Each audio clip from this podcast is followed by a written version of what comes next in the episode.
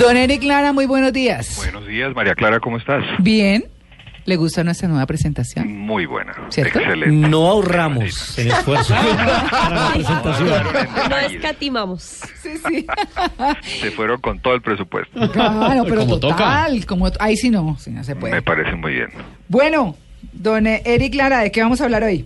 Bueno, pues mira, un tema bien interesante que puede ser eh, de gran polémica y es el dinero y las mujeres. Uy. Guía, guía para las mujeres en el manejo del dinero. Muy bien.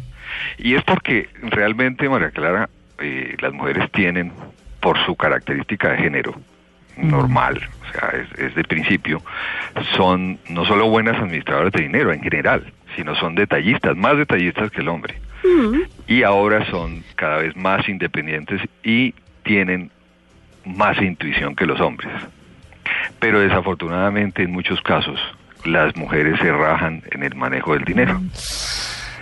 Eso es algo desafortunado. Pero mi- miremos, miremos un poco el, el- el tema de, de por qué está pasando eso. Mira, en el mundo se tiene fama las mujeres de, de derrocha, de derroche, ¿cierto? Sí, pues compras Tenemos fama de gastonas. Sí. Exactamente. Pero mira, realmente las encuestas eh, es que realmente hoy las mujeres influyen en un alto porcentaje en el manejo del, del dinero. El 43% de la población económicamente activa en Colombia son mujeres, o sea, que, que trabajan, que ganan y que son activas económicamente Y que protegen.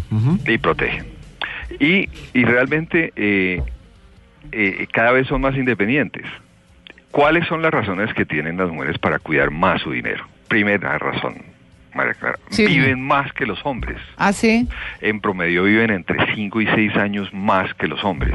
Nos quedamos más viudas nosotras que viudos Así ex. es, más- hay más viudas que viudos. Sí. Eso significa que deben pensar más precisamente en ese futuro, donde van a necesitar ingresos y ahorros eh, para que tengan una vida tranquila y no estén dependientes de, de sus hijos y de sus de su familia. Mm, Segundo, segunda razón, tienen mayores riesgos de salud sí. que los hombres. Eso es un hecho eh, demostrado por la estadística. Entonces quiere decir que debe- deberían tener más protección económica. Mm, Y hoy quieren alcanzar más metas en cuanto eh, a capacidad de pago y, y en cuanto a logros personales. Y además un tema que a veces se les vuelve en contra y es que siempre quieren proteger a sus seres queridos, inclusive más que el hombre. Es mucho menos los casos de, eh, de mujeres que abandonan sus hijos que hombres que abandonan a la mujer con los hijos. Ese es un hecho. O sea, están pendientes más de sus seres queridos eh, y mm, invierten y planean para que esos seres queridos gocen de buen futuro.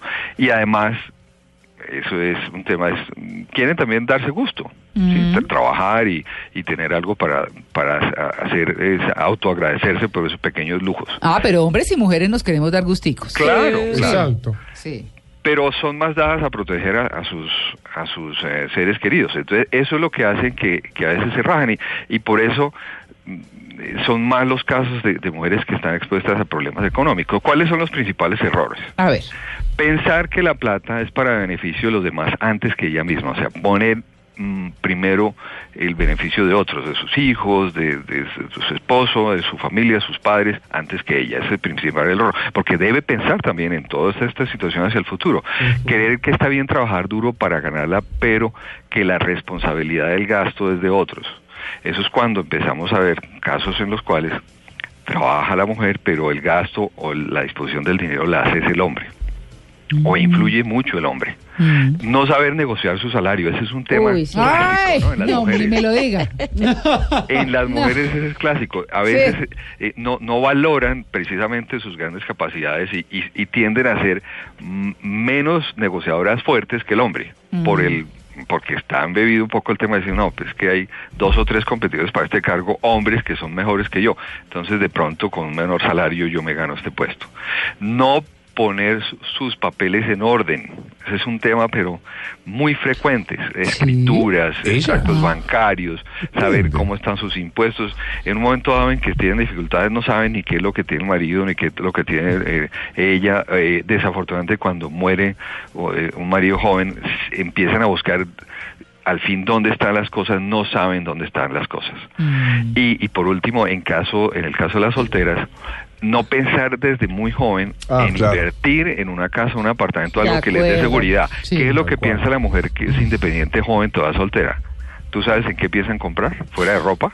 Zapatos, Viajes. Carro, carteras, carro. Viajes. Carro. Carros. sí. carro. Y entonces el carro tiene el gran problema que no es una inversión duradera, sino se pierde dinero en el tiempo Sí. muy rápidamente. Ay, no, yo sí pensaba mucho en viajar.